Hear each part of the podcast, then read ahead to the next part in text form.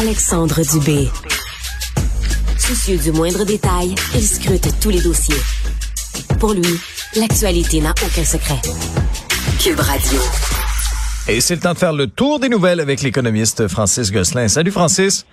Salut Alex, comment vas-tu? Oui, je vais très bien, toi? Moi, écoute, je suis sur la route aujourd'hui, oui? fait que pas de vidéo pour les auditeurs, mais t'as toute mon attention néanmoins. et comme et comme tu roules en voiture électrique, c'est silencieux. C'est silencieux. Écoute, je m'en vais à Ottawa euh, rejoindre nos amis euh, Justin Trudeau et je sais pas si euh, M. Scholz est là également, mais en tout cas, peut-être qu'on va les croiser au détour. Bon, c'est bien. Et, et, et, et tu te rends d'une charge à Ottawa, dis-moi?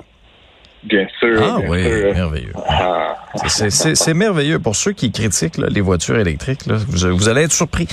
Euh, bon, revenons à nos moutons. Pas de transport scolaire pour les élèves montréalais. Oh, là, ce bon. sera pas facile pour la rentrée la semaine prochaine. Effectivement, ben, parlant de transport, justement, puis, puis un peu de transport électrique euh, d'une certaine façon, hein, comme tu le sais, Alexandre, donc euh, là, la, la, rentrée, je pense, c'est demain là, pour, pour plusieurs élèves. Et euh, il y a une annonce qui a été faite en fin de semaine dernière par le ministre de l'Éducation, Jean-François Roberge, mais apparemment, l'entente de principe qui aurait été convenue euh, entre le ministère euh, et euh, la Fédération des transporteurs par autobus ne fait pas l'unanimité, on va dire ça.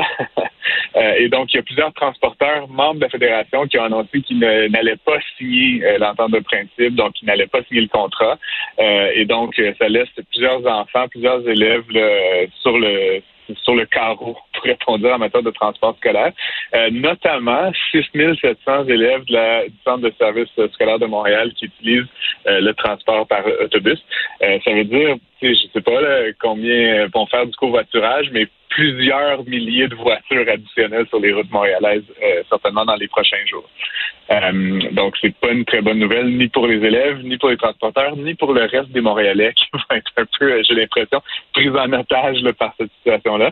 Euh, la raison pour laquelle les transporteurs refusent de signer, en fait, c'est qu'il y a l'augmentation qui est de la compensation qui est prévue, il est insuffisante en raison de l'augmentation des prix du, euh, du, diesel, puis également l'obligation qui est faite depuis l'année dernière que tous les nouveaux bus qui sont mis en circulation euh, soient électriques. Euh, ce qui euh, représente des coûts beaucoup plus élevés pour les transporteurs d'acheter ce, ces véhicules. Oui, exactement. Tu faisais un clin d'œil à Olaf Schultz tantôt. Revenons sur son périple canadien qui se, qui se termine quand même avec plusieurs accords. Ben écoute, on, j'étais un peu sceptique. Je t'avouerais, j'avais l'impression que c'était plutôt un photo-op. Puis euh, M. Trudeau, avec tout son respect, nous a habitués des fois à des poignées de main sans trop de lendemain. Euh, semble, dans le cas là, de, la, de, la, visite là, du chancelier allemand, que ça se termine sur euh, de plutôt bonnes nouvelles. En tout cas, c'est l'impression que ça donne. Euh, hier matin, il y a eu la signature euh, d'entente pour euh, deux entreprises, donc Volkswagen puis Mercedes-Benz, qui ont signé des ententes à Toronto euh, pour l'approvisionnement de matières premières. en vue de la fabrication de batteries pour les véhicules électriques. Donc, on sait que dans la filière automobile électrique, c'est crucial d'avoir ces, ces matériaux-là.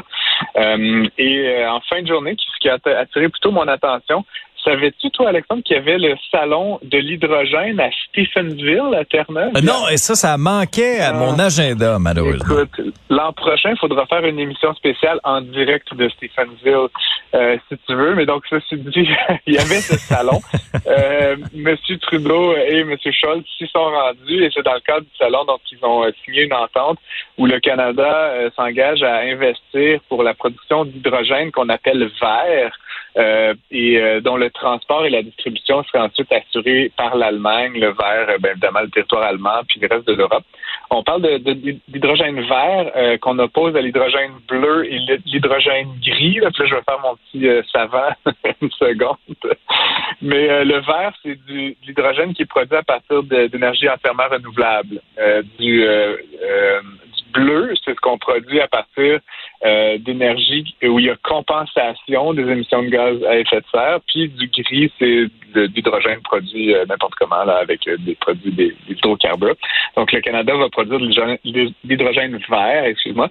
Ce qui est intéressant, c'est que ça pourrait remplacer en grande partie le gaz. On sait qu'avec la, situation en Ukraine, l'Allemagne souffre énormément d'un déficit d'approvisionnement en gaz naturel, donc l'hydrogène pourrait venir remplacer ça comme source d'énergie. Et euh, certains estiment que 7 de toute l'énergie mondiale en 2050 sera de l'hydrogène. Donc c'est intéressant de voir que le Canada et l'Allemagne se positionnent ensemble sur cette filière-là. Oui, c'est clair. Euh, Intel et l'entreprise canadienne Brookfield Assets Management qui signe un partenariat qui est particulier, qui est hors du commun. Ben, écoute, euh, Brookfield Asset Management, c'est comme une grosse caisse de dépôt, là, si tu veux, est privé, là, mais euh, il gère 750 milliards de dollars là, en actifs sous gestion. C'est à peu près le double de ce que gère la, la, la CDPQ. Euh, c'est une institution euh, financière canadienne, donc qu'on connaît peu finalement. Hein, on n'entend pas souvent parler d'eux, mais l'entente qui a été annoncée hier, qui témoigne quand même de leur forte confiance envers le secteur des semi-conducteurs. Ils vont investir dans le cadre de l'entente, 30 milliards de dollars. c'est quand même pas une petite somme. Non, non. Euh, ce qu'ils vont faire avec Intel, bon, Intel qu'on connaît, les processeurs dans les ordinateurs, mais qui fabriquent aussi toutes sortes d'autres semi-conducteurs. Euh, dans le fond, ils vont créer une nouvelle entreprise, comme une co-entreprise entre Intel et Brookfield.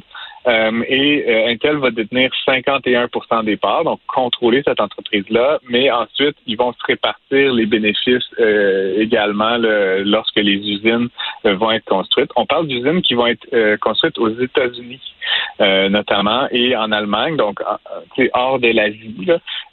puis l'objectif derrière tout ça, évidemment, c'est, comme le président Biden l'a répété plusieurs fois, de se sortir un petit peu de euh, comment dire, de, du joug, ou en tout cas de, la relation un ah peu particulière qu'on entretient avec la Chine, euh, puis le Taïwan aussi, qui est un fournisseur important de semi-conducteurs. On sait ce qui se passe de ce côté-là. Euh, donc, c'est une, bonne nouvelle, mais comme je disais, étonnant parce que la, la, taille de l'investissement, euh, c'est à peu près 5% de tout l'argent qui est géré par, par C'est rare, je te dirais, dans ces univers-là de gestion d'actifs qu'on mette autant du pourcentage dans un seul deal. Euh, ça témoigne, donc, comme je le disais, d'une très grande confiance envers l'avenir du secteur des semi-conducteurs qui souffre un petit peu de pénurie comme, ben bien d'autres depuis depuis quelques quelques mois. Euh, et puis on estime que d'ici 2030, donc c'est assez rapide dans les 6-7 prochaines années, euh, l'industrie des semi-conducteurs pourrait doubler et atteindre, euh, et ça encore, c'est un chiffre qui m'a impressionné, juste l'univers, le, marché des mhm. semi-conducteurs, un trillion de dollars. donc, ça fait beaucoup de zéros. milliards. Donc, ouais, ça fait beaucoup de zéros. plus que sur mon chèque de paye. Fait que, fait que On est deux une entente. Les, usines, évidemment, elles vont être planifiées et construites au cours des prochaines années. Donc, c'est pas, il n'y a pas eu encore la première euh, pelletée de terre mais euh, c'était un placement, euh, en tout cas, euh, vigoureux, pourrait-on dire, de la part de Brookfield. Et le fait que c'est une entreprise canadienne, je trouvais ça intéressant de le mentionner, parce que c'est un, secteur d'activité critique pour l'économie mondiale. Ah oui, puis on a vu vraiment les conséquences de tout ça pendant, oui, la pandémie, mais par la suite également, là, puis ça se fait ressentir dans bien des secteurs, notamment le secteur automobile. Alors, Francis, je te laisse poursuivre ta route et, et on se reparle demain pour la dernière fois. Sans faute. Salut, Francis. Au revoir. Bye bye. Merci à vous d'avoir été là. Vincent Dessureau suit à l'instant. Passez une excellente journée. On se retrouve demain dès 10 heures.